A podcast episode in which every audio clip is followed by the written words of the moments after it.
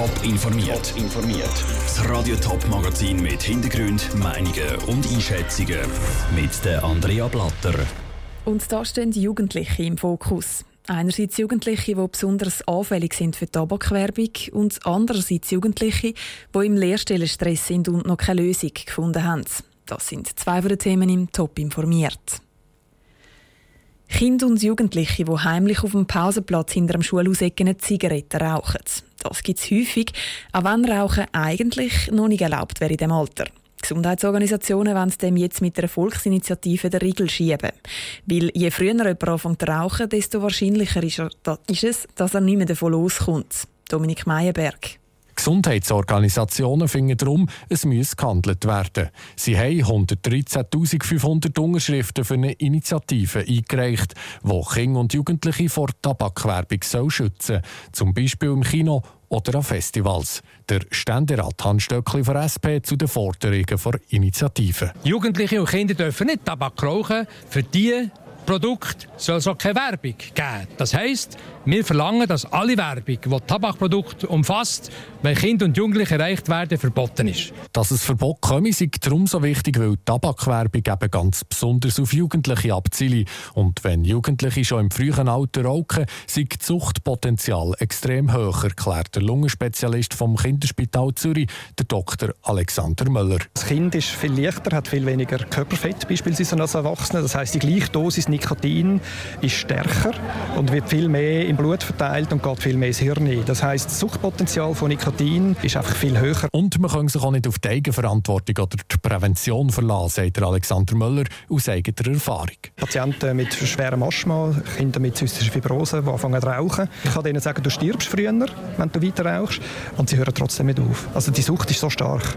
Der SVP-Nationalrat Gregor Rutz aber findet die Initiative, die ein generelles Verbot von Tabakwerbung fordert, total überrissen. Schlussendlich sei es noch ein legales Produkt und ein Genussmittel. Da muss man wirklich ein bisschen vernünftig sein. Man darf auch mal etwas geniessen im Leben. Man muss also nicht da nur den ganzen Tag Gemüse essen und am Abend hungrig ins Bett. Als Vorstand der Schweizer Tabakwarenhändler findet er sowieso die Diskussion um den Tabakkonsum im Parlament schon hinter die Aufhörung geführt worden und jetzt alles viel strenger geregelt. Der Beitrag von Dominik Meyerberg. Die Diskussion im Bundeshaus um den Tabakkonsum dürfte aber gleich noch hitzig weitergehen. Aber bei einer Initiative hat schlussendlich sowieso das Stimmvolk das letzte Wort.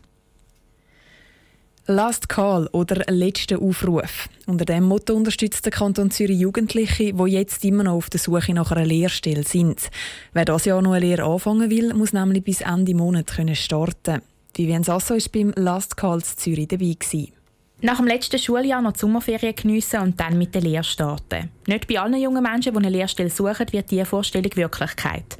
Immer mehr Jugendliche finden keine Lehrstelle. Das liegt aber nicht daran, dass nach der Sommerferien keine Lehrstellen mehr offen sind, sagt Frau Triantafilidis vom Laufbahnzentrum Zürich. Es gibt schon noch offene Lehrstellen, aber oft passt es nicht zu den Jugendlichen. Sie erfüllen die Anforderungen nicht oder die Jugendlichen haben vielleicht unrealistische Berufswünsche, sei es von den Noten, von den Kürzli oder sie sind einfach noch nicht berufswahlreif gewesen. Die grössten Steine, die im Weg liegen, sind für viele Jugendliche die Schulnoten und Kreuzli im Zeugnis, die bewerten, ob sie gewisse Anforderungen erfüllen oder nicht. Trotzdem fehlt es den wenigsten Jugendlichen eine Motivation für die Suche, sagt Sarah Huber vom Berufsinformationszentrum Winterthur. Grundsätzlich erlebe ich sehr viele Jugendliche als sehr motiviert, wenn es um das Thema geht. Ich finde, es ist nämlich ein sehr anspruchsvolles Thema, sich mit der Berufswahl zu beschäftigen und dort ein äh, Ziel zu definieren in diesem Alter. Dass die Jugendlichen nicht noch mehr unter Druck gesetzt werden, sollen die Lehrbetriebe ihre Stellen nicht zu früh vergeben, sagt Berufsberaterin Sarah Huber. Und Frau Triantafilidis vom Laufbahnzentrum Zürich möchte Berufsbildnerinnen und Berufsbildner auch noch etwas anderes bitten. Der Lehrbetrieb möchte ich gerne sagen,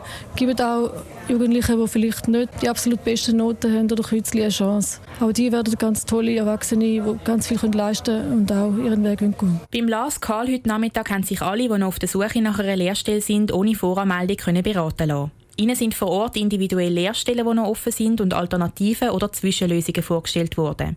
Den Jugendlichen, die bei der Lehrstellensuche lange erfolglos bleiben, ist ans Herz gelegt worden, auch nach Rückschlägen weiterzukämpfen und trotz allem den Mut nicht zu verlieren. Das war ein Beitrag von Vivienne Sasso. Bis kurz vor der Sommerferien haben laut dem Kanton rund 400 Schülerinnen und Schüler im Kanton Zürich noch keine passende Lehrstelle gehabt. Das sind ein bisschen mehr als noch vor einem Jahr.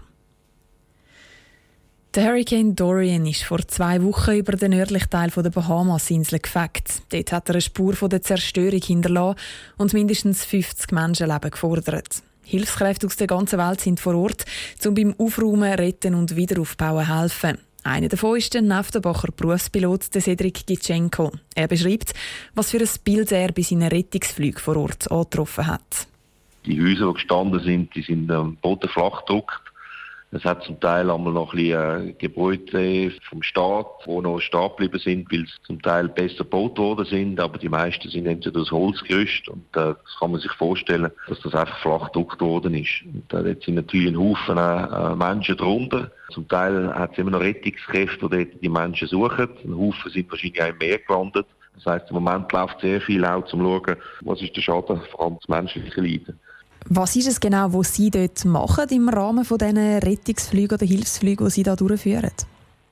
Wir schauen, dass wir einerseits, wir äh, überfliegen, dass wir Material bringen wie Wasser, wie äh, Essen. Das ist das Erste gewesen. Dann das Zweite sind natürlich zum Teil Medizin, Generatoren oder äh, Plastikfolien, zum Dach flicken oder äh, Zelten oder einfach so, dass man eigentlich leben kann. Das ist die eine Aufgabe zum Überfliegen und die wichtige eigentlich ist dann nachher, wenn wir dort angekommen sind, sind wir fast überrannt worden von Leuten, die die erste Hilfe brauchen auf der Hauptinsel oder in den Staaten, wo wir dann so äh, die Leute wieder zurückgenommen haben.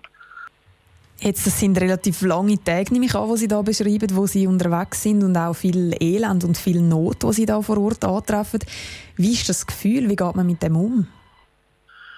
Gut, äh, wie, wie halt so in, in so Rettungseinsätzen ist natürlich spielt das Adrenalin immer mit. Von dem her mag man dann immer ein bisschen mehr helfen. Und meine, die Leute sind nach wie vor, die haben zwar alles verloren, aber die Freundlichkeit oder was sie einfach immer noch in den Augen haben und im Gesicht, das ist, das kann man, das ist wirklich unbeschreiblich. Die lachen einem an, sind, sind froh, dass man ihnen hilft und von dem her gibt es einem sehr viel zurück. Wenn man sieht, dass man natürlich dort der Familie kann helfen kann, dann äh, gibt das einem natürlich auch sehr viel zurück. Der Zürcher Berufspilot Cedric Gitschenko. Die Behörden der Bahamas bestätigen mindestens 50 Todesopfer. Über zweieinhalbtausend Menschen werden aber immer noch vermisst. Top informiert, auch als Podcast. Mehr Informationen gibt es auf toponline.ch.